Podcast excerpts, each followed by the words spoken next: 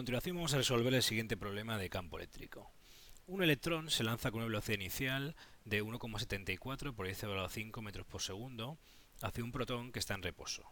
Si el electrón está inicialmente a una gran distancia del protón, a qué distancia del mismo su velocidad es el doble que la inicial. Bien, aquí tenemos dibujado a nuestro protón, que está fijo, y nuestro electrón, que está a una cierta distancia, que vamos a llamar x, por ejemplo. Vamos a llamar la distancia que hay desde el protón al electrón por la letra X. Nuestro protón está fijo, y si elegimos nuestro origen del sistema de coordenadas donde está justo el protón, pues estará en la posición 0, 0 y el electrón estará en la posición x, 0. Debido a que uno tiene carga positiva y otro tiene carga negativa, lo que vamos a tener es que va a haber una fuerza de atracción que va a hacer el, el protón sobre el electrón de tal manera que se va a empezar a acelerar el electrón en la dirección donde está el protón. Lo primero que vamos a hacer es calcular la fuerza eléctrica que está ejerciendo el protón sobre el electrón. Para ello vamos a llamar al protón, si queremos, la partícula 1 y al electrón la partícula 2. Y la fuerza 1, 2 que ejerce el protón sobre el electrón, pues va a ser igual a la constante eléctrica, K, por la carga 1 del protón por la carga 2 del electrón partido el módulo de distancia al cuadrado por, y como la fuerza es un vector, un vector unitario en la línea que une el protón con el electrón.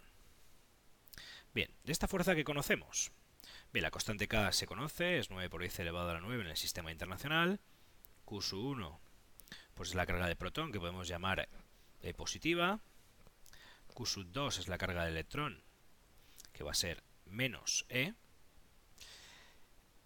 Y tenemos que calcular, de alguna forma, la distancia que hay entre el protón y el electrón. Para ello, pues podemos calcular el vector R12, aunque en este caso sería sencillo. Va a ser la posición R2 menos la posición R1. Todo esto son vectores. La posición del electrón, pues hemos visto que está en x, 0 y el protón está en 0,0, con lo cual el vector R12 no va a ser más que el vector x, 0. Podemos calcular una vez que ya tenemos ese vector su módulo. Su módulo no va a ser más que la raíz cuadrada de sus componentes al cuadrado y se puede comprobar fácilmente que su módulo va a ser x, es decir, que la distancia que hay desde el protón al electrón es x, que es lo que nosotros hemos decidido al principio, y el vector unitario pues no va a ser más que la el vector dividido por su módulo. Y si lo hacemos, pues obtenemos que es el 1,0. Es decir, el vector unitario i. Bien, pues podemos sustituir todo en la ecuación de la fuerza y podremos ver que esto es k. El valor de q y q2, q1 y q2 es e y menos e, con lo cual voy a tener menos e al cuadrado dividido por la distancia al cuadrado, que es x al cuadrado, y por el vector unitario, que es en la dirección y. Bien, si podemos comprobar si esto lo hemos hecho bien. La fuerza que hace uno sobre el protón sobre el electrón es una fuerza de atracción, con lo cual el vector fuerza va a tener que tener una dirección en el eje de las x y un sentido hacia el protón, es decir, negativo. Como vemos, pues todo lo que tenemos son variables positivas, k es positivo, x está al cuadrado, tenemos un signo menos y el vector i, con lo cual tenemos, estamos seguros de que a priori la fuerza la hemos calculado bien. Bien, una vez que ya tenemos la fuerza eléctrica que ejerce el protón sobre el electrón, lo que vamos a hacer a continuación es calcular el trabajo. Vamos a calcular el trabajo que está haciendo el protón para atraer ese electrón desde la posición en la que está, posición final, hasta la posición de la posición inicial hasta una posición intermedia que vamos a llamar x sub f. Bien, si recordamos el diferencial de trabajo, se puede escribir como el vector fuerza por diferencial de R. En este caso la fuerza es la fuerza eléctrica, que hemos llamado fuerza 1, 2, y el diferencial de R no es más que un vector que tiene por coordenadas, pues si lo hacemos en dos dimensiones, diferencial de x, diferencial de y. El vector fuerza solo tiene componente i, con lo cual al hacer el producto escalar de estos dos vectores, lo que nos vamos a obtener es directamente k, o mejor dicho, menos k por e al cuadrado partido x al cuadrado por diferencial de x. el trabajo es un escalar, con lo cual ya no aparece ningún vector. Y esto sería el trabajo infinitesimal, pero nosotros lo que queremos calcular es el trabajo total. Entonces el trabajo total no es más que la integral de diferencial del trabajo entre una posición inicial y una final, es decir, entre x y x. Sustituimos si es, en vez de escribir el diferencial de trabajo, pues escribimos la expresión menos k por e al cuadrado partido por x al cuadrado diferencial de x. Sacamos de la integral todo lo que sean constantes, es decir, menos k por e al cuadrado por la integral entre xy y xf de diferencial de x partido por x al cuadrado. Y ahora lo único que tenemos que hacer es calcular esta integral. Esta integral, diferencial de x partido de x al cuadrado, tiene por primitiva menos 1 partido por x. Con lo cual escribiremos menos k por e al cuadrado por menos 1 partido por x y sin olvidarnos los límites de integración x inicial y final.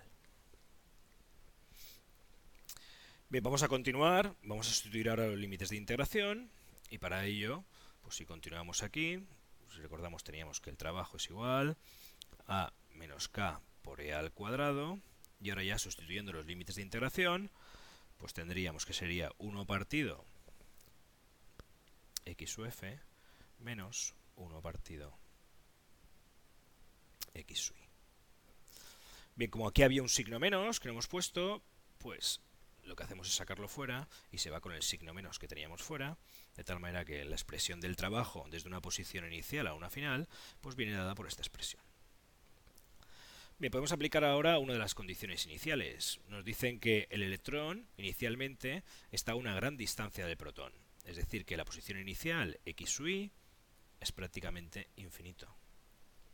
Si x sub y es infinito, 1 partido por x sub y es cero prácticamente. Y el trabajo se puede escribir directamente como k por e al cuadrado partido por x sub.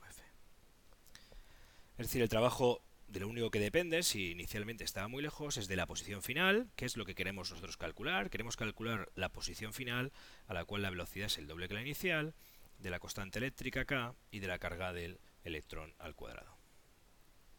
Bien, ¿cómo comparamos este trabajo o cómo relacionamos este trabajo que hemos calculado con las velocidades que lleva el electrón? Bien, pues para eso tenemos que aplicar el teorema de trabajo en energía, que lo que me dice es que el trabajo aplicado sobre una partícula, sobre un objeto, es siempre igual a la variación de energía cinética.